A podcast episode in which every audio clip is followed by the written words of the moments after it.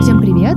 Вы слушаете специальный выпуск подкаста о сексе «Ты уже». С вами Лиза Мороз и Наталья Мороз, врач-акушер-гинеколог и по совместительству моя мама. Сегодня мы отвечаем на вопросы наших слушателей, которые они задавали в анонимной форме в нашем телеграм-канале. Если хотите, чтобы мы и дальше записывали специальные выпуски со спецами, подпишитесь на нас там, где вы нас слушаете прямо сейчас, поставьте звездочки и напишите комментарий. Так о нас узнает намного больше людей. А еще становитесь подписчиком нашего телеграм-канала «Подкаст Ты уже», так и называется, где вы сможете задать вопросы нашим новым специалистам. Поехали! Мам, привет! Добрый день! Начнем с вопросов, которые касаются гинекологов. Девушка спрашивает, что когда она была в девятом классе, там был первый осмотр гинеколога, им задавали вопрос, живете ли вы половой жизнью. Uh-huh, uh-huh. А тебе лет 15, и тебе страшно это сказать, потому что потом позовут родителей, и дальше будут разборки. Но вот это вот э, чувство стыда, оно сохраняется во взрослом возрасте. Uh-huh. Почему врачи у взрослых женщин спрашивают, во сколько лет у них был первый половой контакт. Что даст им эта информация? Как следователь идет по следу, да, то также врач начинает распутывать клубок проблемы, с которой пришел к тебе пациент. Если человек пришел с проблемой воспалительных процессов бесплодия, можно будет логически подвести к тому, что у него может быть спаечный процесс или трудный фактор бесплодия. Поэтому очень важно понимать, со скольки лет человек начал половой жизни, сколько у него было примерно партнеров. Сложно отвечать на этот вопрос, Потому что есть же в обществе такое давление, uh-huh. типа, если больше пяти, то все, хана. Используешь ли ты в своей практике эти вопросы? Можно ли их как-то избежать? Может ли гинекология будущего обойтись э, без этих вопросов? Можно эти вопросы избежать, можно просто сказать, что у вас появились вот эти жалобы. Было ли одной из причин смена полового партнера? Ну, Можно... на этот вопрос да, проще да, ответить. Да, да. Еще нас спрашивают э, про первый поход к гинекологу. Есть ли какие-то советы, как к этому подготовиться морально или физически,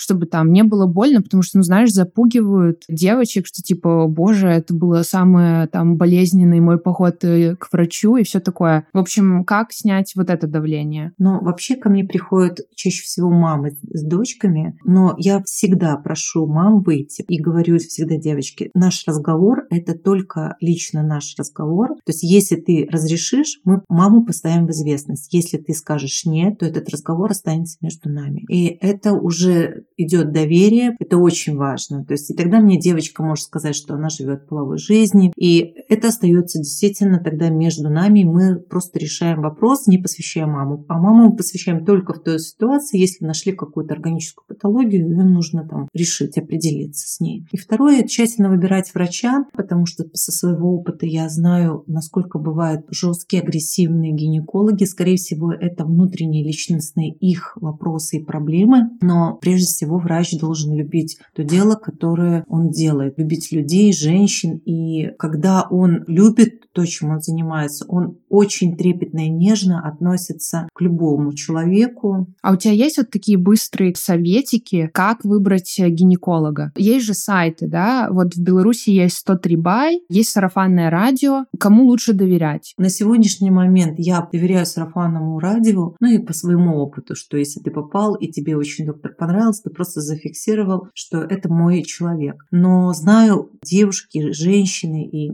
в возрасте женщины проходят круги ада, чтобы найти своего доктора. Поэтому я понимаю, какая это серьезная проблема. Но поскольку я, я являюсь блогером и веду свои соцсети, я хочу сказать, что очень часто то, что мы видим, и то, что картинку, которую мы видим, и то, что есть реальность, совершенно разные вещи. Ты заметила, чем отличается реальный хороший врач, профессионал от э, uh, какого-то человека, которому именно важна медийность? Количество подписчиков? А, не количество подписчиков, а количество вылеченных и счастливых людей. А как ты То это по соцсетям Это, проверяешь? наверное, больше всего отзывов. Хотя мы говорим, что отрицательные отзывы – это плохо, но если отрицательные отзывы касаются не лечения, а каких-то там технических моментов, что там невнимательности mm-hmm. или там скорости э, осмотра, или там что-то им не понравилось чисто эмоционально, на это, наверное, не стоит обращать внимание, уровне, потому что мы все люди не роботы. И мы имеем право на эмоциональную ошибку, но чем больше людей благодарных, когда после тяжелых там случаев или невозможности решения их проблем какой-то доктор помогает, то действительно на это стоит полагаться. Давай перейдем к следующей теме. Мне очень нравятся вопросы про нормально ли, потому что у нас в обществе тема нормы — это какая-то дикая неразбериха, потому что одни говорят нормально вот это, другие говорят нормально вот это. И девушка именно по этой причине, из-за того, что есть диссонанс, задает вопрос, нормально ли быть девственницей в 25 и нормально ли это для моего здоровья. Мне кажется, нормально все. Если она не считает нужным и не не чувствует какому-то человеку, что она хочет совершить с ним свой первый там сексуальный опыт, это вообще нормально. Давай разрушим этот миф. Когда мы не живем половой жизнью, это значит признак нездоровья, это действительно миф, потому что считается, что какая-то неполноценность. Я за то, чтобы секс все-таки совершался с чувством и с э, удовлетворением, с желанием и получением того удовольствия, которое, в принципе, он располагает. И это обмен эмоциями, обмен энергией, повышение чувствительности, и заряд бодрости, а не когда ты просто, когда над тобой совершается акт насилия, это с одной стороны, или когда ты просто это делаешь, потому что нужно, социум говорит, что, наверное, это уже поздновато, или ты никому не нужна. То есть надо прекращать навешивать эти ярлыки. Это дело каждого. И я считаю, что лучше, как говорится, быть одной, чем абы с кем. Ну и тут э, вдогонку от этого же человека есть э, вопрос про асексуальных людей, которых в принципе не интересует эта сфера жизни, но они вполне могут наслаждаться отношениями, кайфовать от свиданий и всего такого, от поцелуев, но именно сексуальная жизнь их не очень интересует. И, наверное, в принципе, ты ответила на этот вопрос, э, потому что в обществе действительно существуют вот эти ярлыки, и с ярлыками нам проще жить, когда навешивают так, ну, ты старая дева, значит, ты там нимфоманка, все, всех распределили Слушай, и становится проще. Но можно такая маленькая ремарка, то есть когда действительно молодому человеку, мужчине или женщине не хочется жить половой жизнью, здесь нужно искать, первое, это психологические проблемы, потому что тебя не тянет к этому человеку, ты воспринимаешь его как брата или друга, но не, в, но не своего мужчину или своего партнера, то есть это отсутствие доверия, это с одной стороны. Во-вторых, может быть снижен гормон дегидроэпендростерон-сульфат, который выделяется в надпочечниках, и именно определяет сексуальную потенцию, потому что потенция жизни, она определяется мужскими половыми гормонами. И здесь очень важно не пропустить вот этот вот момент. Ко мне приходят девочки молодые, у которых настолько снижен этот гормон, и у них нарушается овуляция, и, например, там 28-29 лет у них происходит синдром истощенных яичников. Как бы нету мысли, нету желания, нету потенции, и яичники перестают работать. То есть в организме все слажено. То есть ты не хочешь этого, выключается. Поэтому здесь очень важен грамотный специалист, который выслушаете и скажет либо обратиться к психологу нормальному, либо сдать гормоны и нормализовать этот уровень. Но если тебя не беспокоит это... Я считаю, что лучше обратиться и сказать, что... Провериться. Да, это нормально в моем возрасте или нет. Когда угасает половая функция с возрастом, я это еще могу понять. Но когда тебе 20-30 лет, и когда яичники достаточно активно работают, надпочечники активно работают. То есть ну, здесь лучше проверить. А давай проговорим более подробно вообще тему сниженного либидо. Скорее всего, ты слышала про то, про жалобы такие. Вот у нас скучный секс, мне как-то вообще не хочется, все стало редким. И эти жалобы я слышу от, например, своих знакомых женщин, которым там нет 30, угу. и у них отношениям полтора года. Come on, даже не 20 лет они вместе. И они говорят о том, что сниженная либидо. Есть ли какие-то физиологические причины сниженного либидо? Ну вот ты сказала, недостаток гормона, Гормоны, да. очень сложное название. Дегидрия сульфаты, да. Есть еще такой гормон андростендион, то есть, ну, все, все мужские половые гормоны, они тоже определяют либидо. А Это... какие анализы нужно сдать? Сдать гормоны, которые определяют мужские половые гормоны. Называется андрогены. Первое. Второе. Нужно посмотреть конституциально. Бывает закрыт капюшон клитора. Настолько растянутая кожа у девочек, так как, например, гипертрофия малых половых губ. Это значит, что очень много тканей в области малых половых губ, они переходят на область клитора, и капюшон настолько большой, он закрывает клитор, и естественно, что совершенно потеряна чувствительность. Многие говорят про точку G, это просто ножки клитора. Эти ножки клитора, которые которые смыкаются по передней стенке влагалища, нечувствительные, mm-hmm. либо это путем массажа, стимуляции собственной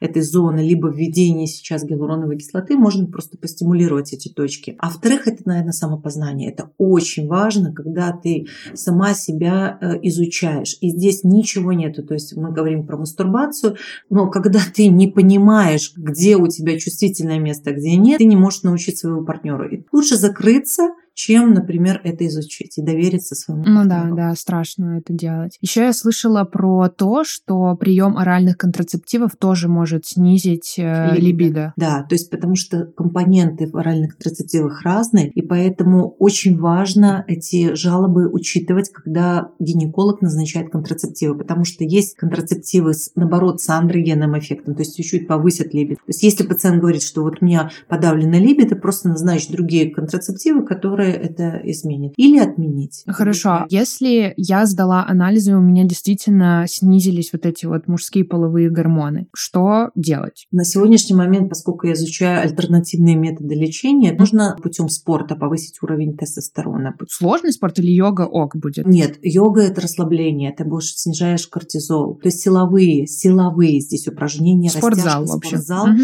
Есть препараты и биодобавки, к которым я отношусь более скептически скептически? Не скептически. Более доверяю им биодобавкам, чем, например, гормонам. Гормоны реально вмешиваются в наш организм, но они нужны только тогда, когда это необходимо на какой-то период времени. Поэтому есть добавки дегидроэпендростерон сульфат, и они продаются без рецепта. Но здесь правильно назначить дозировку это делает только доктор. И третье – это продукты питания, которые просто стимулируют, как у мужчин, которые являются афродизиаками. Это действительно так оно есть. Устрицы – это правда? Это правда. То есть добавляют добавляя в свой рацион продукты, которые, то есть тот же перец, то есть то, что стимулирует кровоток, то есть можно немножко постимулировать либидо. Но вообще все процессы начинаются в голове. Поскольку у нас век, где одни мысли, мы живем только мыслями, и голова живет своей жизнью, вообще очень важно, может быть и медитация, может быть и другие практики, которые позволяют все-таки обратиться к своей душе и немножко отключить мозг. Еще может быть и повышенный кортизол, который тоже влияет да, на но он э, не опасен, когда он пиками просто Но если он постоянный... Да, а если он постоянно, это просто блокируется. Ну, здесь развивается очень серьезная проблема, метаболический синдром, когда ожирение висцеральное в области живота. То есть первый признак, когда вы увидели, что начала изменяться талия, бегом обратитесь к врачу. При этой ситуации сразу может появляться нарушение цикла. Задержечки на 1, 2, 3, 4, 5 дней. То есть это первый очень опасный синдром. Это связано с хроническим выплеском кортизола. resort.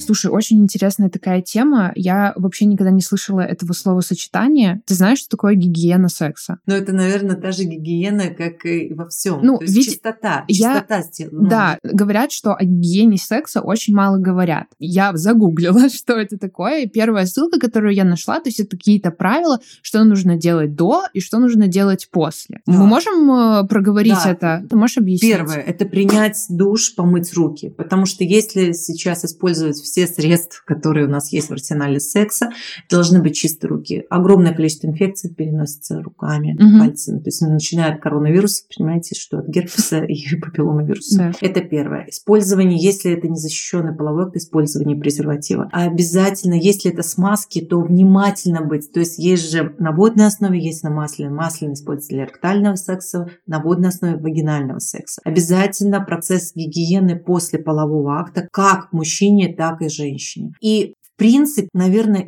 все-таки не менять часто партнера, потому что каждая женщина привыкает к микрофлоре одного мужчины, угу. и это может происходить не быстро, а в течение месяца. И потом у них дружба, то есть у них все прекрасно. Но если в этот момент поменять экосистему другого мужчины, у него может преобладать, например, энтерококи чуть-чуть больше, эшерихия коли, стафилококи, грамотрицательные коки, и все и полностью разрушается вся система, экосистема женщин. И даже презерватив не спасает. Не спасает. То есть реально да, ты да. можешь предохраняться, но... Да, да, да, да. да. То есть... Так, окей. Да, или ты уже должен, какое-то время у тебя должно быть воздержание и поменять на другого партнера. То есть чтобы угу все восстановилось, и опять с самого нуля начать привыкать к новому мужчине. Точно так же и мужчины. Это заблуждение, когда говорят, что у них ничего не беспокоит. Да, это правда. У них просто не видно ничего. У них этого не угу. видно, но в простате скапливается такое огромное количество микроорганизмов,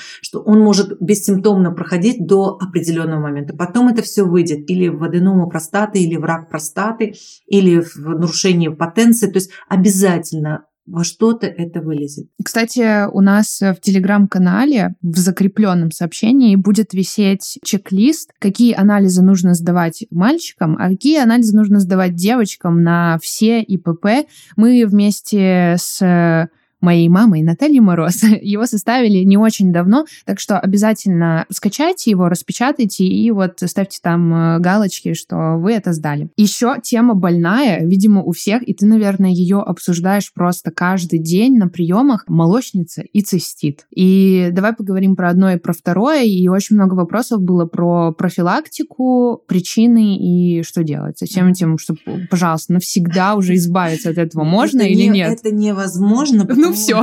Это невозможно, потому что здесь настолько это серьезное заболевание. Я писала недавно, ну, может, не очень недавно, полгода назад, э, статью, как лечить дисбиоз и как лечить молочницу. Давайте начнем с того, что молочница. Проявление вагинальной молочницы – это только минимум того, что существует. Грибы – это нормальные микроорганизмы, которые живут в нашей нормальной экосистемы. Но когда они начинают размножаться, они размножаются в кишечнике. Первым симптомом посмотрите свой язык. Вытащи. Отвратительно. У тебя есть хронический кандидоз. Э, это правда. Это правда. Хронический кандидоз. Он живет в кишечнике, девочки. Поэтому первое, исключить нужно все вирусные инфекции, которые живут вместе с, с этими микробами, бактериями. А второе, нужно почистить кишечник. Кишечник Подожди, чистится. а что за бактерии? Есть цитомегаловирус, герпес, this а, то есть сдать на, ИП... да, на ИПП. Нет, кровь такая есть. А, кровь. Да, угу. ну или ИПП, то есть исключить, потому что грибы. И очень любят уреоплазму, ну потом еще по теме цистит. Это второе, это почистить желудочно-кишечный тракт. Вот этим я сейчас всем занимаюсь. Я потом вас всех приглашу на реальный вебинар, как очистить кожу, как очистить грибы, как, как почистить желудочно-кишечный тракт. Третье – это правильный подбор антифунгинных средств, это антигрибковых средств с чувствительностью к антибиотикам, потому что сейчас их очень много, угу. и даже та же кандида альбиганс не чувствительна флуконазолу, дифлюкану, это уже все, уже. За, все заблуждение. Угу. Нужно выбрать то средство, которое чувствительно только тебе, провести нормальное лечение. И нужно восстановить то, что мы убрали. Восстановить и желудочно-кишечный тракт, а второй восстановить влагалище. То есть это лактоцидные средства, но только те, которые подходят именно тебе. А второе – это клеточная медицина, за которую я просто ручаюсь, она реально рулит и реально на сегодняшний момент постанавливает. Объясни, что это такое. Клеточная медицина – это когда берутся собственные клетки, тромбоциты, в которых огромное количество факторов роста, и они полностью восстанавливают иммунитет и целостность влагалища. Но только после того, когда мы уберем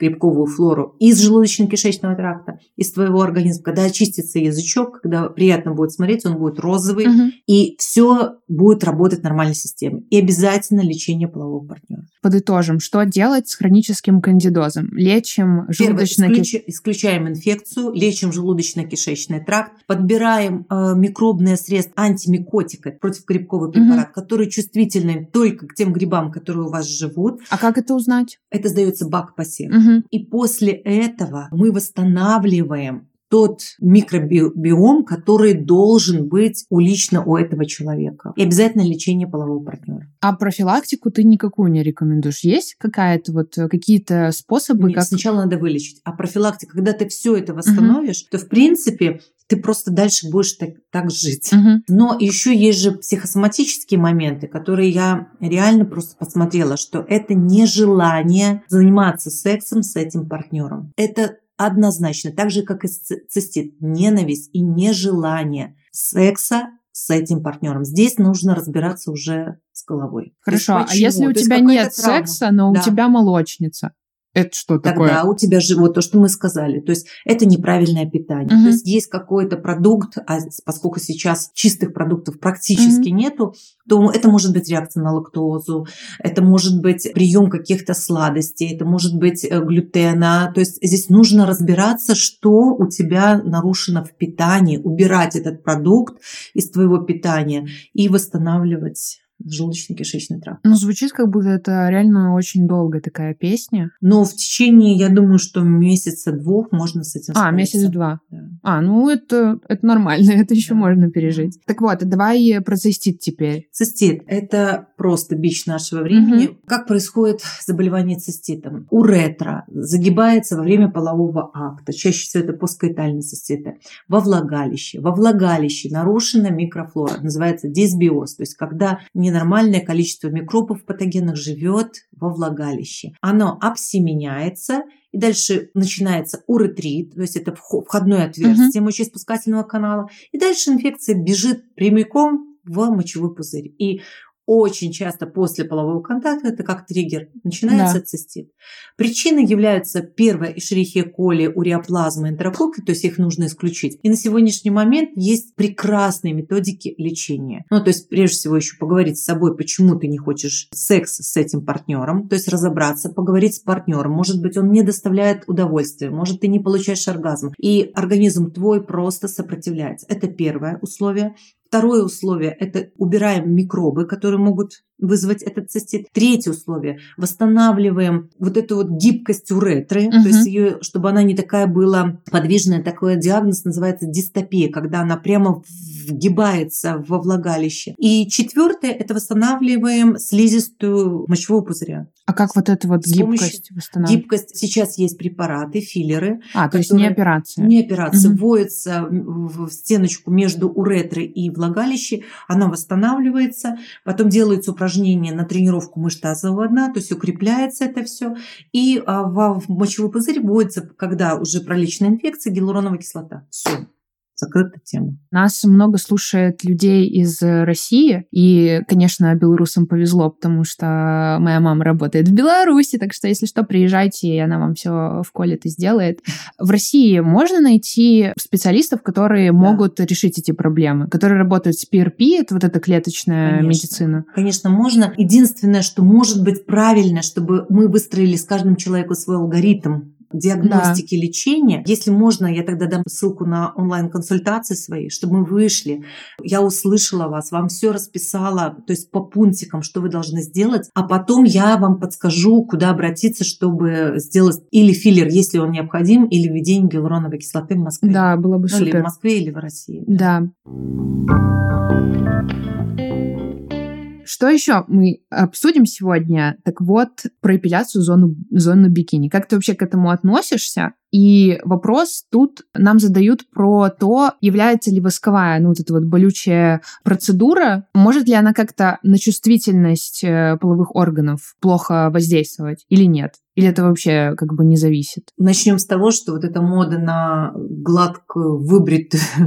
Ну, не то, что выбритую. Ну, вообще интимно типа, да. лишенные волос интимной зоны, лазеры, поэтому здесь еще фок-терапия, там сейчас еще очень много. Это как бы стало, с одной стороны, панацеей, и это культивируется в СМИ. Угу. С другой стороны, мы приносим больш... наносим большой вред, вред, потому что мы лишаем возможности, вот, то есть влагалище у нас самоочищается, и таким образом волосы, это было как одно из вариантов защиты еще входа во влагалище. То есть теперь вся инфекция с кожи, с ануса, то есть с, с бедер, да, все идет во влагалище. Угу. А если после родов у девочек еще открыта половая щель, то здравствуйте, привет, это будет баквагеноз, это дисбиоз, это постоянные люди, ну, пациенты всех гинекологов. Поэтому здесь я не знаю, как наверное, предложить. С одной угу. стороны, это эстетика, э, с другой стороны, наверное, все-таки правильно использовали средства гигиены и правильное подмывание. То есть, вот, например, я очень рекомендую всем своим пациентам правильно выбранные лактоциты. Это сочетание молочных бактерий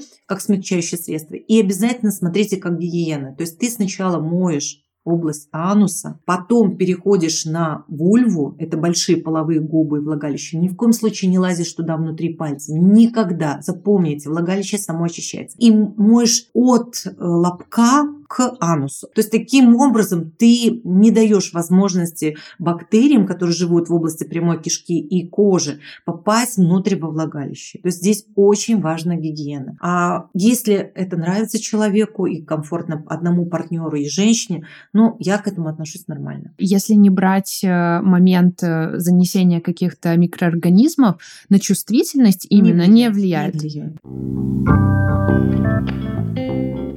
Вопрос про ВПЧ. Девушка пишет, у меня нашли 45 тип ВПЧ, сдала этот анализ, потому что было частое и беспричинное воспаление. Она предполагает, что вот этот диагноз и лечение дорогое — это ну, какой-то развод. Давай поговорим про вот этот вирус, потому что он же, ну, как пишут в интернетах, он э, у всех есть или у, у большого количества людей. Нужно ли его как-то лечить? Действительно ли это лечение стоит огромных денег? И могут ли врачи как бы немножко привирать? Но я никогда не могу судить других коллег, это вообще это мое основное кредо. Значит, я говорю про себя. 64 типа вируса папиллома человека, начиная от бородавок, которые на теле.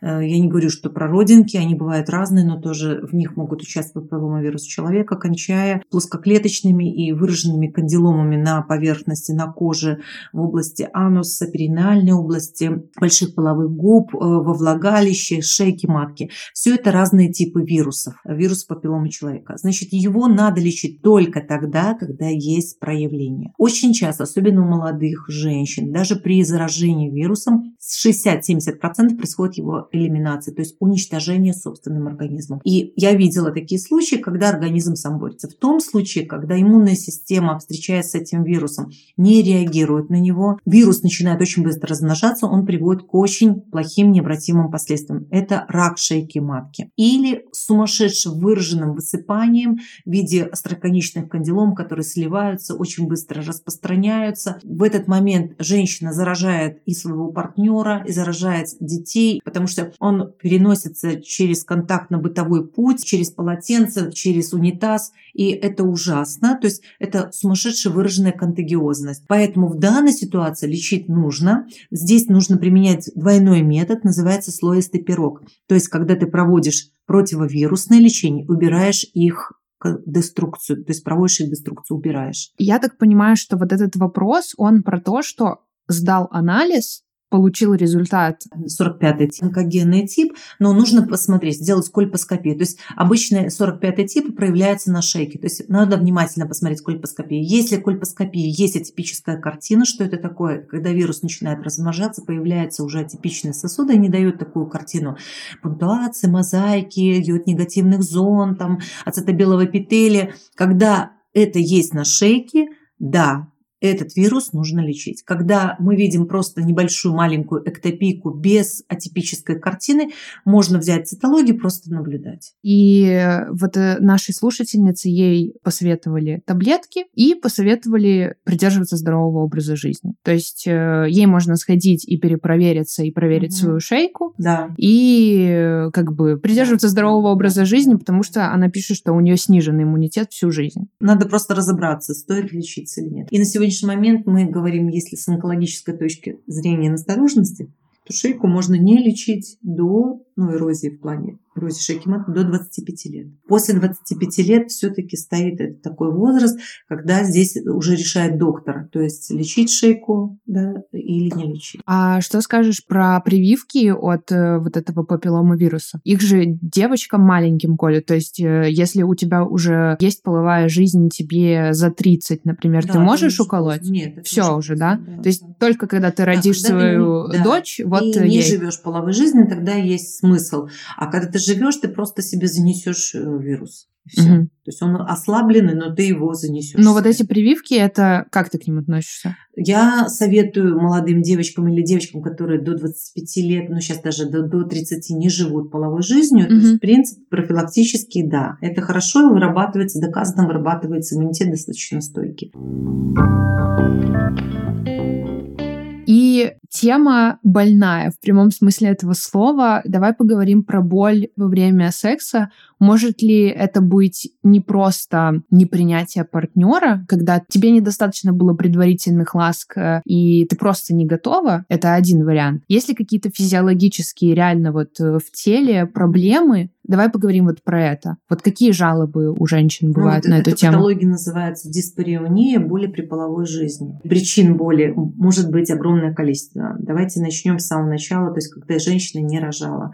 То есть это может быть первый половой акт в виде насилия, ну то есть когда ей было больно, э, среагировал мозг, и следующие все половые акты мышцы э, реагируют спазмом, так называемый вагинизм. Сейчас есть и медицинская возможность лечить это, то есть ботул токсин колется, и обязательно работать с психологом. В принципе, эта проблема на сегодняшний момент, ну, я решаю замечательно. Дальше могут быть герпес. Герпес, он может проявляться не только высыпаниями, а трещинами, ссадинами, истончением слизистой при входе во влагалище. Это дает безумно сильные болевые ощущения. Третье – это эндометриоз. Эндометриоз э, может быть на шейке, позади маточного пространства, во влагалище, прямой кишки, то есть э, очень много проблем, связанных с эндометриозом, которые тоже дают боль. Четвертое, это могут быть миомы и узлы, это могут патологии быть эндометрии, это могут быть кисты, которые ну, никто не знает, но при этом киста есть, она подворачивается во время половой жизни или в какой-то определенной позе. Это может быть уже травмы, то есть перейдем к тому, когда женщина рожала, у нее появляется после родов очень грубый рубец, неправильно сшитое влагалище, когда, например, слизистая соединяется с мышцами и потом с кожей, и, то есть это дефект, и просто невозможно жить половой жизни. Это могут быть травмы малых половых губ, травмы области клитора, это все может заживать, давать грубые рубцы, и ну, невозможно жить. Четвертое, это может быть уже выпадение, то есть начальные признаки выпадения в стенах влагалища вместе с внутренними органами прямой кишкой и мочевым пузырем. Все это дает вот такой симптом, как диспарения. Поэтому здесь вот я всегда говорю, поставить правильный диагноз, потому что лечиться сейчас можно очень многими способами. Ты на двух руках, за, на, на двух руках пальцы загибала. Я-то думала там парочку проблем, а тут э, как бы вообще-то не парочку. Да, и второй вопрос про боль. Нас спрашивают, что вообще при родах вызывает эту адскую боль? Откуда это? Это выброс простагландинов, это медиаторы такой боли, воспаления, это биологически активные вещества. И они выделяются в огромнейшем количестве. Они необходимы для того, чтобы раскрывалась шейка матки, происходило вместе с окситоцином, который вырабатывается в голове, ну, естественно, микроэлементами, это резерв кальция, происходило сокращение матки, и при этих схватках получалось изгнание плода. То есть это так организм придумал, что все, что есть, вот все резервы в организме, он пускает на вот это изгнание. То есть боль вызывает а, какой-то... Простагландин, биологически активное вещество. Ничего. Ни мышцы, ни разрывы. Ничего, ни разрывы. Боль, вы имеешь в виду при схватках. Это биологически активные вещества. Вау! Да, это просто все биохимия. Поэтому, когда ты умеешь справляться путем дыхания, путем умения расслабления, то есть ты восстанавливаешь свои резервы, то есть в процессе вот в промежутке между схватками ты успеваешь так восстановиться, что следующая схватка, она головным мозгом, мозгом воспринимается не как сумасшедшая боль, а как просто процесс работы. Плюс ты ее перестаешь бояться, бояться уже. Да, угу. потому что когда ты сжимаешься, угу. то есть все, все мышцы, то есть ты идет напряжение, то есть э, в этот момент все мышцы сжимаются, выбрасывается еще больше кальция, еще больше этих простагландинов, еще больше гормонов стресса, который только усугубляет ситуацию и вызывает такую дискоординацию, когда шейка не раскрывается, а наоборот сжимается, и тогда это больно, когда матка сжимается и шейка не расширяется, а сжимается. Жесткое давление. Да, жесткое давление, дискоординация, то есть голова ребенка, матка все давит, а шейка не хочет дальше раскрываться. Вот тогда ну, возникают проблемы в родах. Ты мне когда-то давно рассказывала про то, что женщинам колят в спину обезболивающее. Рекомендовала бы ты такое? Да, Да, ну, поскольку есть же э, люди с разным пороком чувствительности. Угу. Лично про меня, у меня просто нижайший порог чувствительности. Но это связано, наверное, с моей, моей жизнью, потому что мне пришлось столкнуться с врачами, с неправильной постановкой диагноза. Может быть, это тоже повлияло на то, что как я бережно отношусь к женщинам, как я красиво оперирую всех женщин, потому что, наверное, в своей жизни я столкнулась с тем, когда меня ужасно прооперировали, несмотря на то, что мне было там 22-23 года, молодая красивая девочка, и вот эта сумасшедшая боль, когда ко мне прикасаются врачи, у меня возникают действительно угу. воспоминания. И поэтому у меня порог чувствительности, ну, нижайший. Когда меня берут кровь, я могу там вообще плохо себя вести. Когда меня смотрят. То есть у меня все, что связано с медициной, то есть последствия вот этой травмы. И на сегодняшний момент я бы рекомендовала таким неустойчивым людям, то есть все-таки узнавать, насколько вы переносите, вот поговорить, как вы переносите боль. То есть себе бы я рекомендовала. А ты мне рассказывала недавно про то, что ты узнала новые практики, которые могут помочь и без спинальной анестезии. Ты можешь как-то в двух словах рассказать, что это? Это дыхательные практики или йога? То, что нужно обязательно мышцы пресса, это однозначно. То есть это закачивается до беременности и в процессе родов. Это должна быть хорошая спина. И третье – это умение дышать, расслабляться и быть в мыслях вот в этих дыханиях. То есть уметь переключаться с мыслей на процесс, который в твоем организме. Очень важно, если у вас рядом э, акушер или акушерка, которая в этой теме, то есть просто слушать ее, следовать за ней. И тогда это роды, это действительно какое-то таинство рождения нового человека, ну, превращается в событие. Почему многие отказываются рожать в роддомах? Потому что там спешка. И людям не, дадут, не дают пройти нормально этот э, обычный физиологический процесс. Поэтому многие прибегают к домашним родам. Я двояко к ним отношусь, потому что ну, есть много и осложнений, а есть много позитивных отзывов. Но мне очень нравится, что женщины очень осознанно подходят к этому процессу родов, они уже не боятся, они готовятся к этому вместе с партнером.